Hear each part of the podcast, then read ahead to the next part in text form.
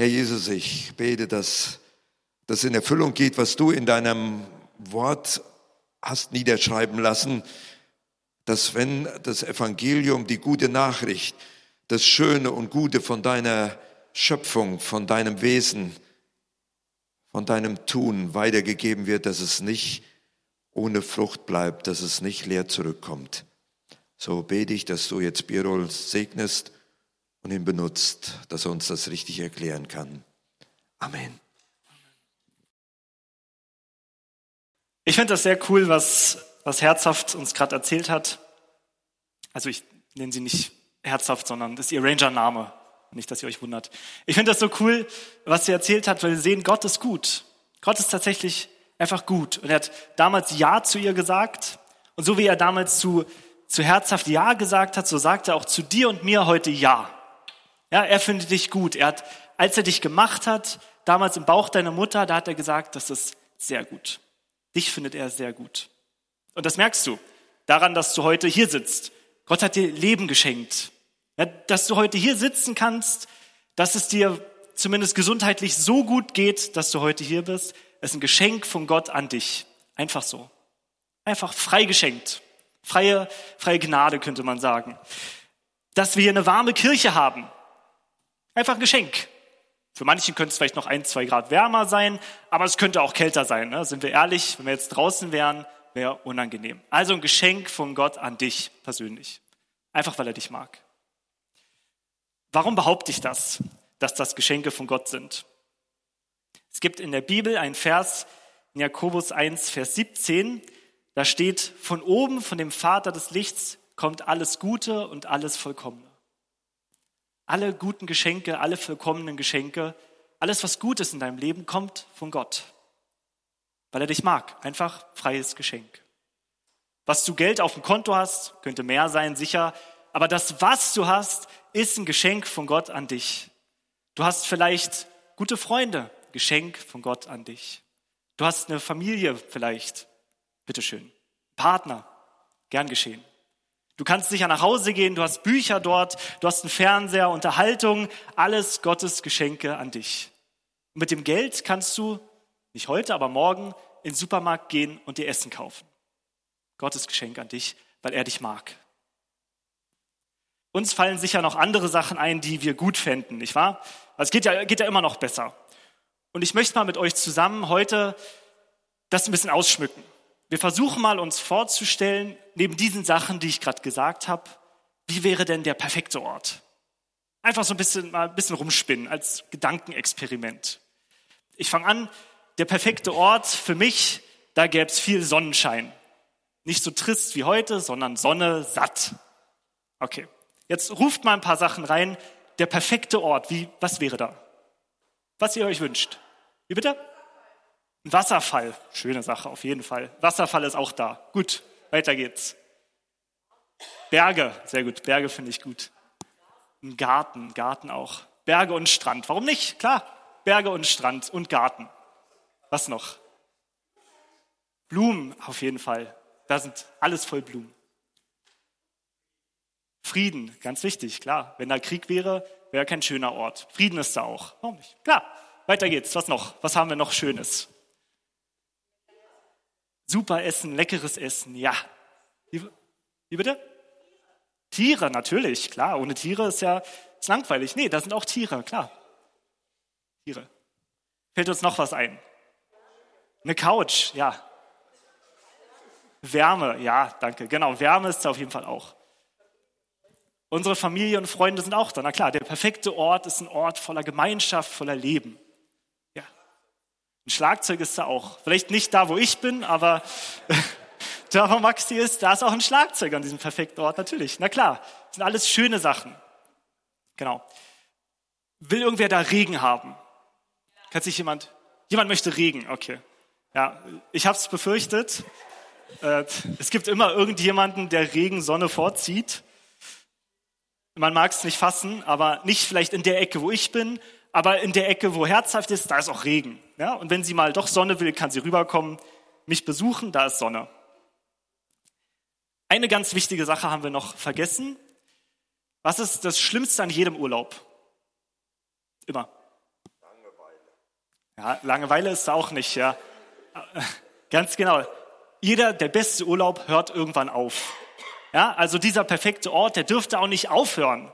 Weil ist ja doof, wenn du da nur zehn Minuten sein darfst, kannst alles bestaunen und dann fliegst du wieder raus. Nee, der perfekte Ort, der hört nicht auf. Was auf jeden Fall auch sein muss an diesem perfekten Ort, Gott ist auch da. Zwangsläufig. Ich habe zuerst gesagt, alles Gute kommt von Gott. Wenn dieser Ort perfekt ist, dann ist Gott garantiert auch da. Von ihm kommt ja das Ganze. Ja? Also dieser perfekte Ort ist der Ort, wo, wo es Sonne gibt und Regen, wo es Berge gibt, wo es Wälder gibt, wo Strand ist, wo Tiere sind, wo Freunde sind, Familie. Ist einfach ein Ort, der einfach herrlich ist, der perfekte Ort. Früher in der Schule habe ich so versucht, meine Noten gut zu machen. So Wunschdenken, wisst ihr? Ich habe mir vorgestellt, ah, wäre das nicht schön, das Zeugnis heute, was ich bekomme, lauter Einsen, nur, nur Einsen. Jetzt sind wir realistisch, eine, zwei, nur Einsen. Hat nicht geklappt. Ja, ich weiß nicht warum, aber das Leben ist kein Wunschkonzert, sagt man ja, gilt tatsächlich, ist einfach so. Und so ein bisschen ist es ja auch, wenn wir uns diesen perfekten Ort vorstellen, vorstellen können wir uns den schon. Und zu so einem Ort, da würde Gott auch Ja sagen. So wie er zu dir heute Ja sagt, sagt er auch, ja, diesen Ort, den, den wünsche ich euch. Das ist der Ort, den ich für euch haben möchte. Aber wir schauen in die Welt und dann sehen wir, naja, aber so ist es ja nicht. Woher kommt das? Warum ist denn eigentlich die Welt nicht so, wie wir sie gerne hätten? Ja, wir, können uns, wir können uns das alles ausmalen. Klar, und Berge gibt's, Wälder gibt's, ist alles da. Aber es gibt eben auch, auch die Sachen, die wir gesagt haben, die wir nicht wollen. Es gibt keinen Frieden. Es gibt ganz wenig Frieden. Es gibt, es gibt Leid, es gibt Schmerzen, es gibt Enttäuschung. Es gibt Tränen. Warum? Warum ist das so? Die Bibel hat einen Namen für dieses Problem, ein Wort. Das Wort, was die Bibel dafür kennt, ist Sünde. Wenn wir jetzt über Sünde denken, dann denken wir so, keine Ahnung, Modesünden zum Beispiel, ja. Aber das ist nicht das, was gemeint ist. Mit Sünde sind, sind in der Bibel zwei Dinge gemeint. Zwei verschiedene, die aber zusammenhängen. Zum einen sind das Dinge, an die wir, die wir sofort denken. Ja, Lügen zum Beispiel ist eine Sünde. Ähm, deinen Partner betrügen, Sünde. Jemanden ermorden, Sünde, klar. Es gibt noch eine andere Bedeutung und das ist mehr, um die es mir heute geht. Und zwar die Bedeutung, dass wir durch das, was wir tun, uns von Gott trennen lassen. Das ist Sünde. Wenn die Bibel von Sünde redet, oft ist es das eigentlich, was damit gemeint ist. Ist dieser Graben, den wir sehen zwischen, zwischen dem, was wir uns eigentlich wünschen auf der einen Seite, diese, diese perfekte, diese vollkommene Welt, an der wir eigentlich gerne teilhaben möchten, die es aber nicht gibt, sondern stattdessen haben wir, was wir halt haben. Und dieser Graben tut sich auf wegen der Sünde. Wichtige Erkenntnis hier, meine Schulnoten. Ich habe damals, erinnere ich mich, irgendwann bin ich auf den Trichter gekommen, ja, man kann ja beten für Sachen. Also habe ich morgens vor einer Prüfung, weil ich wusste, heute gibt's ähm, Klausur oder, oder Arbeit oder was auch immer, habe ich angefangen zu beten. Ich habe gesagt, Gott, dir sind doch alle Dinge möglich. Ich habe nicht gelernt, aber schenk mir doch die Eins. Hat, nicht, hat nie geklappt. Hat nicht einmal geklappt. Ich erinnere mich an eine, an eine Arbeit in Musik, die ganze Arbeit sollte man nur immer ankreuzen, Moll oder Dur. Ist es eine Molltonart oder eine Durtonart? Wie zwölf Fragen. Von zwölf Fragen hatte ich nicht eine richtig. Alle immer falsch. Ich hoffe, jetzt darf ich noch im Lobpreisteam mitmachen. Jetzt sind meine, meine Tage im Lobpreis wahrscheinlich gezählt.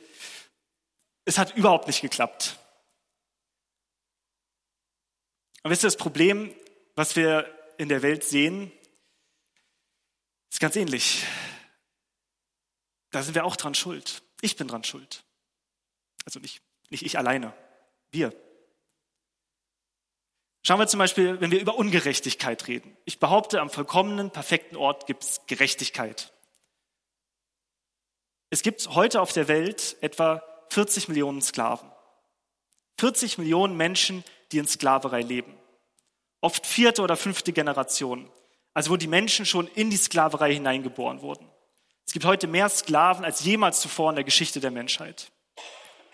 Worin liegt das? In Sklaverei, da denken wir so, keine Ahnung, Bürgerkrieg, USA oder so. Na, zum großen Teil arbeiten diese Sklaven in sehr viel leider in Prostitution, Zwangsprostitution, in Minen und in der Textilindustrie. Minen heißt Goldminen, Wolfram, Zinn. Der Grund, warum du und ich ein Handy für 100 Euro kaufen können, ist, weil Menschen für einen Hungerlohn oder für gar keinen Lohn dafür gearbeitet haben. Weil vierjährige Kinder von Geburt an praktisch, sobald sie laufen können, mit bloßen Händen nach Gold schürfen müssen.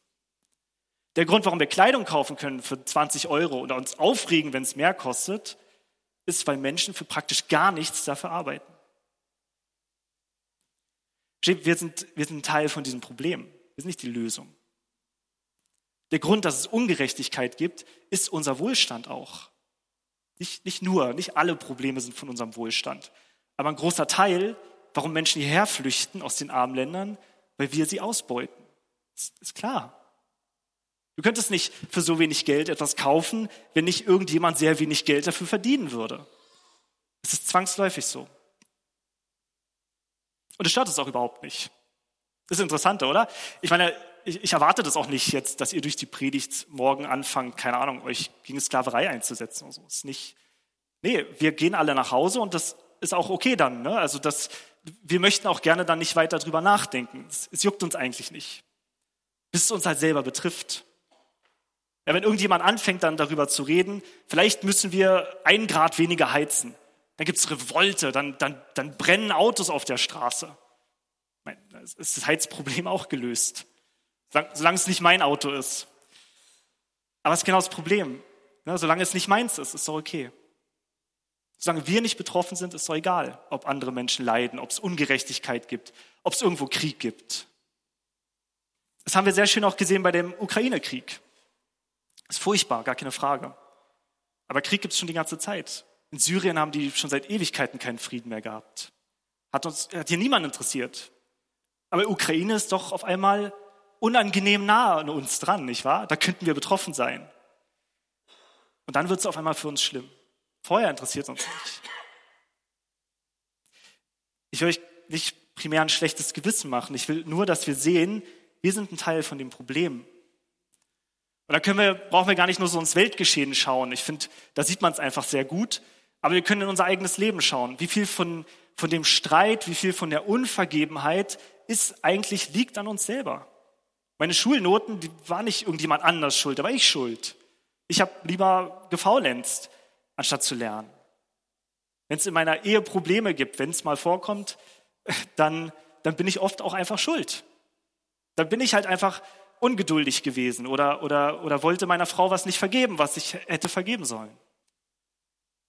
Wir sind nicht die Lösung, wir sind Teil von dem Problem. Und zu diesem Problem, zu dieser Welt, wie sie ist, sagt Gott nicht Ja. Er sagt Ja zu dir und zu mir.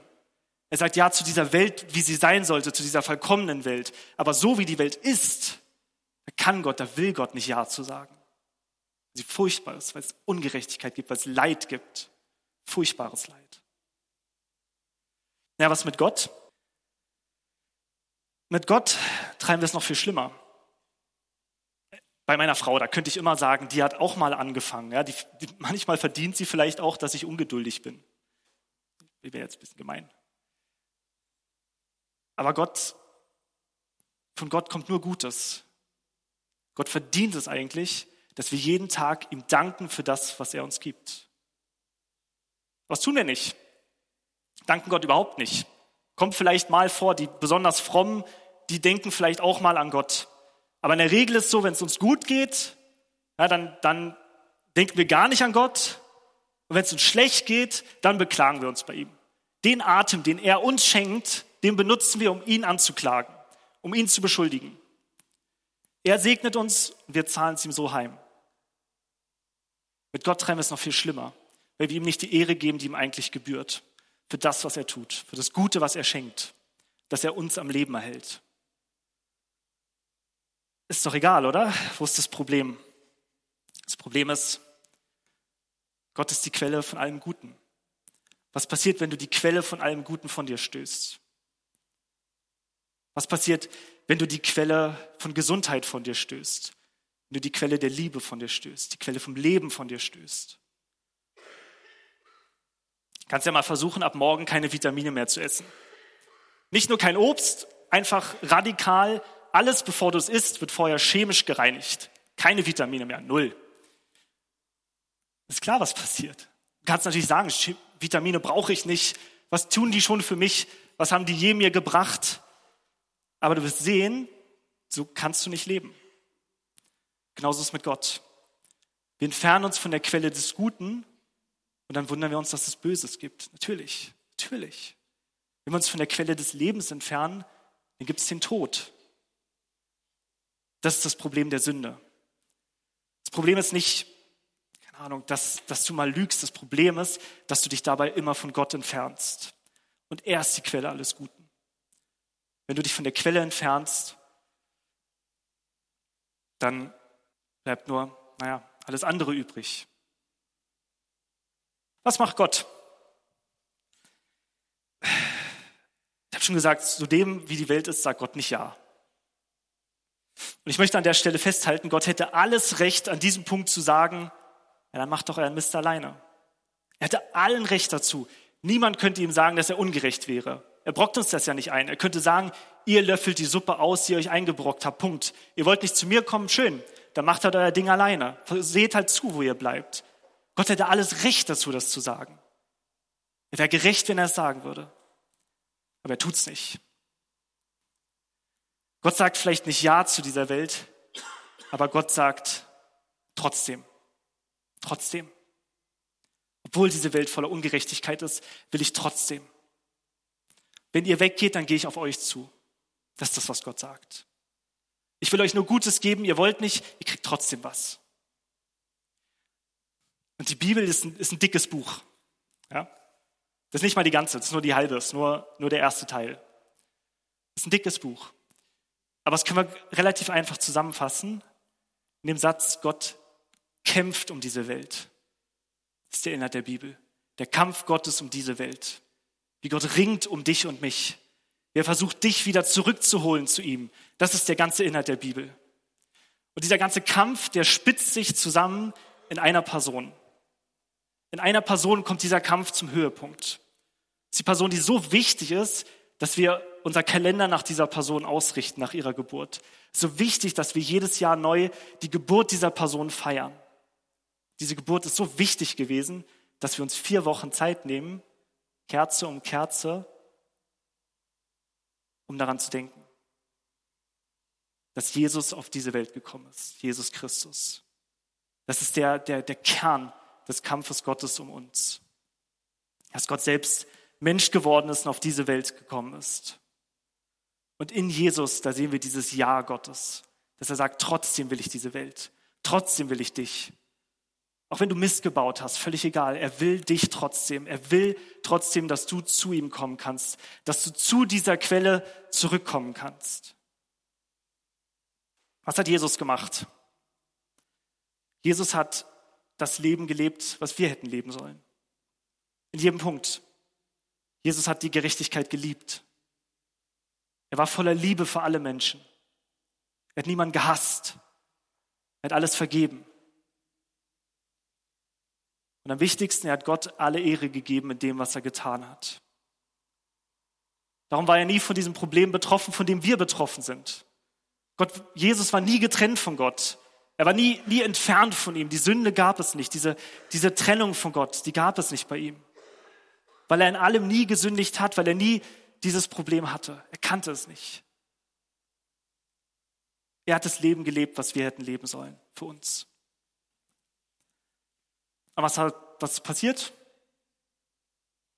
Es gab, einen, es gab einen griechischen Philosophen, der hat so 300 Jahre vor Christus ungefähr gelebt, also 300 Jahre bevor Jesus gelebt hat. Und er hat mal so ein bisschen rumgesponnen in Gedanken und hat gesagt, wenn es jemals einen Menschen gäbe, der vollkommen wäre, der immer gerecht wäre, der immer liebevoll wäre, Wenn es so einen Menschen gäbe, dann würden die Menschen ihn hassen, weil er ihnen zeigt, wie schlecht sie sind. Sie würden ihn hassen, sie würden ihn foltern und sie würden ihn kreuzigen. Hat ein Philosoph gesagt, 300 Jahre bevor Jesus gelebt hat. Warum kreuzigen? Was heißt das? Kreuzigen heißt, dass jemand an so ein Kreuz genagelt wird. Warum kreuzigen? Weil das die furchtbarste Todesart war, die man damals kannte. Menschen sind über, über Tage an so einem Kreuz, sind die elendig vergangen, sind die elendig gestorben. Und sie wurden ganz nackt gekreuzigt, das, um sie bloßzustellen, um sie zu demütigen noch in dem Tod. Das hat ein griechischer Philosoph gesagt, und das ist exakt das, was passiert ist. Jesus kam auf die Welt und hat ein völliges, vollkommenes Leben gelebt. Die Menschen haben ihn dafür gehasst, weil er ihnen gezeigt hat, wie sie eigentlich selber leben sollten. Darum können wir auch Jesus so wenig ertragen, weil wir wissen, er hat so gelebt, wie wir eigentlich leben sollten. Aber es ist eine gute Nachricht eigentlich, weil er die Suppe ausgelöffelt hat, die wir uns eingebrockt haben, weil er alles gelitten hat, was wir leiden sollten. Manche Menschen haben das, äh, das Unglück, mal in einer Schuldenfalle so genannt, gelebt zu haben oder sind vielleicht in einer Schuldenfalle. Was heißt das? Das heißt normalerweise, du hast wenig oder gar kein Einkommen und dann kommen auf einmal Ausgaben auf dich zu. Du musst Rechnungen begleichen, Auto geht kaputt, was auch immer, und du musst Schulden aufnehmen. Und irgendwann passiert vielleicht sowas nochmal dann geht die Heizung noch kaputt und du musst wieder Schulden aufnehmen, weil du es nicht bezahlen kannst, die Rechnung. Und irgendwann hast du so viele Schulden aufgehäuft, dass du allein um die Zinsen zu tilgen neue Schulden aufnehmen musst. Ja? Und dann kommen Schulden über Schulden und der Berg wird immer größer. Das nennt man die, eine Schuldenfalle. Und wir alle stecken in so einer Schuldenfalle. Jeden Tag häufen wir noch mehr Schulden auf. Jeden Tag neu. Jeden Tag machen wir den Graben immer größer zwischen uns und Gott. Und dann gibt es jetzt einen Menschen, Jesus. Den einen Menschen, der hatte das Problem nicht. Der hat keine Schulden aufgenommen. Der hat, der hat nie gesündigt. Der hat nie diesen, diesen Graben überhaupt nur entstehen lassen zwischen sich und Gott. Und der kommt und sagt, weißt du was? Ich bezahle von euch allen die Schulden. Ich habe ein Konto, das gedeckt, kein Problem. Jedem von euch nehme ich die Schulden bis zum letzten Cent, alles. Und wenn du in Zukunft nochmal Schulden aufnimmst, die bezahle ich dir auch noch. Alles. Völlig einfach so. Du musst es nur annehmen. Das alles. Und eine Bitte habe ich an dich. Versuche in Zukunft weniger Schulden zu machen. Das alles. Das ist das, was Jesus getan hat. Weil er selber dieses Leben gelebt hat, kann er das tun. Wir sagen manchmal, ja, Gott ist so unbeteiligt. Warum lässt er das Leid zu? Gott könnte gar nicht beteiligter sein. Es war ihm so wichtig, diese Welt. Es war ihm so wichtig, dass wir nicht in diesem, in diesem Chaos einfach untergehen, dass er gesagt hat, ich werde selber Mensch. Ich lebe das Leben, was ihr eigentlich leben solltet, was ich eigentlich für euch gedacht habe. Ich werde selber Mensch. Ich tue das alles. Und ich leide alles, was ich leiden muss. Bis zum Kreuz lasse ich mich bringen. Ich liefere mich völlig aus. Ich bin bereit, den schlimmsten Tod zu leiden, den man kannte damals, um eure Schulden allesamt zu bezahlen. Die Frage ist nur, was sagst du dazu? Wenn Gott sagt, trotzdem will ich diese Welt, was sagst du dazu? Weil er das alles getan hat, hat er auch die Möglichkeit, das alles in deinem Leben auch zu wirken weil er die Sünde nicht kannte, weil er diese Trennung von Gott nicht kannte. Darum kann er Heilung bringen, wo du Heilung brauchst. Darum kann er Versöhnung bringen, wo du Versöhnung brauchst. Darum kann er Liebe schenken, wo du Liebe brauchst. Gemeinschaft, wo Einsamkeit ist. Jesus kann das alles wirken durch Gott. Das ist der Grund, warum wir ein Folterinstrument in die Kirche hängen. Ist eigentlich abartig. Wir können auch eine Streckbank dahin hängen. Der Grund ist, weil Jesus an so einem Kreuz alles für uns bezahlt hat. Alles. Das ist das Siegessymbol von Gott. So sagt er, will ich die Welt zurückgewinnen. Ganz am Anfang haben wir gemeinsam so rumgesponnen und uns diesen perfekten Ort vorgestellt. Der Ort, den Gott sich für uns wünscht. Und die Frage ist, den wird's, den wird's geben, den Ort tatsächlich. Deswegen haben wir diese Sehnsucht in uns nach so etwas, weil es es geben wird. Die Frage ist, warum macht er es nicht jetzt einfach? Warum nicht einfach sagen, komm, reinen Tisch, wir machen jetzt nochmal neu und diesmal besser? Das Problem sind du und ich. An diesem Ort dürfen wir nicht rein. Wir haben ja schon diesen ver, ver, verschandelt. Wir sind ja der Grund, warum alles vor die Hunde geht. Wenn Gott einen perfekten Ort schafft, die Tür ist uns verschlossen. Darum muss er erst sich mit uns ins Reine bringen.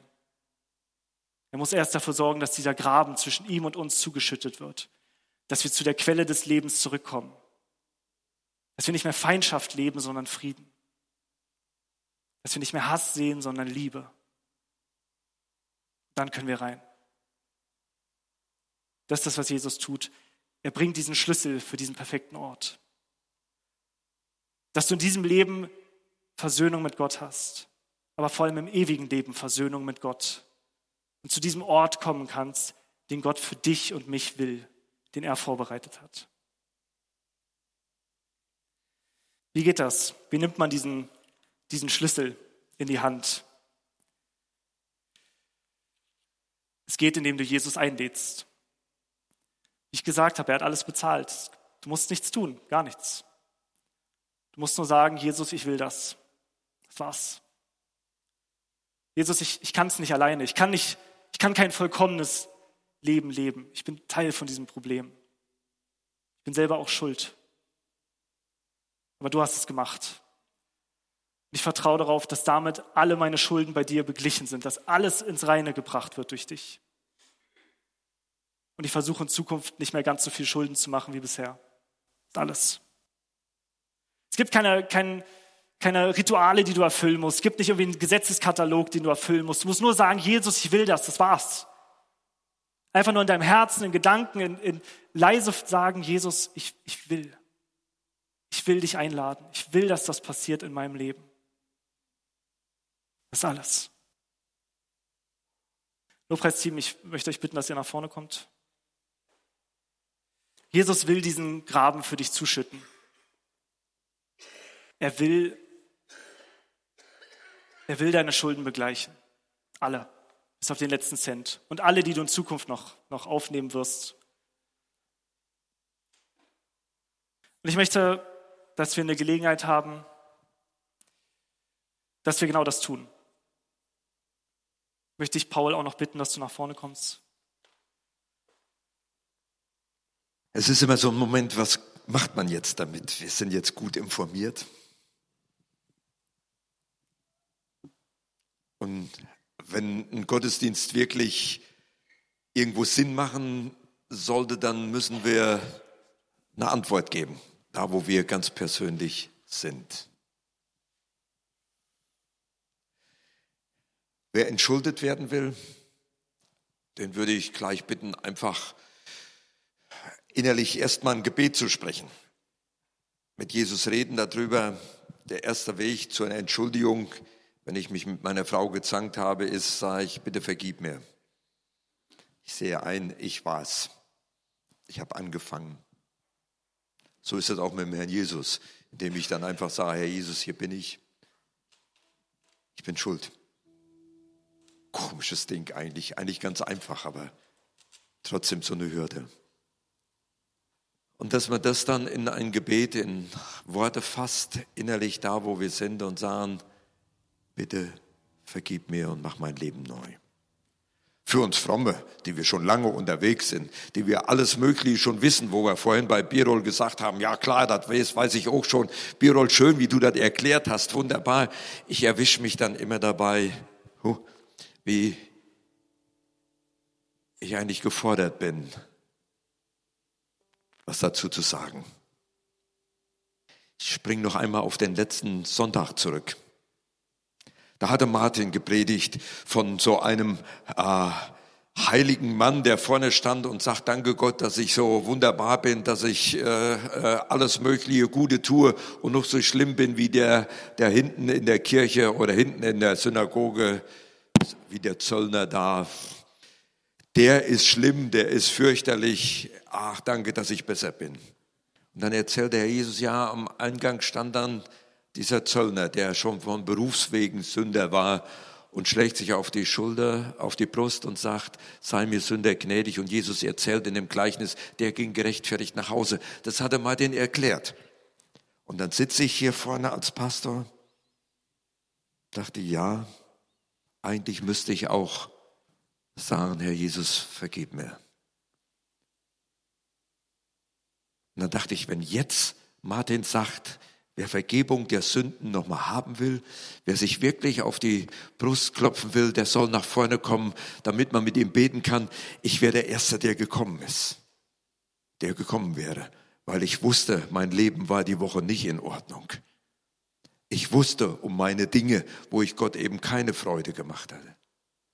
Und ich war nachher ganz traurig, dass das eben nicht dazu kam. Nebenbei, ich bin nachher zu Martin gegangen. Habe gesagt, Martin, du musst mal für mich beten. Ich muss das wieder absolut klar machen mit Gott, dass ich mit ihm unterwegs sein kann. Und das ist so ein Moment, wo ich sagen würde, wenn wir jetzt singen, vielleicht geht es dir so ähnlich wie mir an dem letzten Sonntag gegangen ist, dass ich gesagt habe, wenn jetzt Gelegenheit wäre, dass man nach vorne kommen könnte und könnte mit sich beten lassen, dann würde ich kommen damit alles wieder in Ordnung ist mit Jesus. So eine Gelegenheit geben wir jetzt. Wenn du sagst, nee, ich bleib lieber wie der Zöllner hinten und klopf mir selbst auf die, Schuld, äh, auf die Brust, dann ist das auch gut, wenn du das ernstlich meinst. Aber manchmal hilft's, aufzustehen, den Raum zu verlassen und zum Gebet zu kommen, um mit einem speziellen persönlichen Segen nach Hause zu gehen. Wir werden jetzt ein, zwei Lieder singen, wo diese Gelegenheit geboten wird. Da kannst du aufstehen oder kannst sitzen bleiben, aber wichtig ist, rede mit Jesus. Und wenn dir nichts anderes einfällt, als dass du sagst, danke, dass es dich gibt. Ich lade ein, wer will, der darf kommen.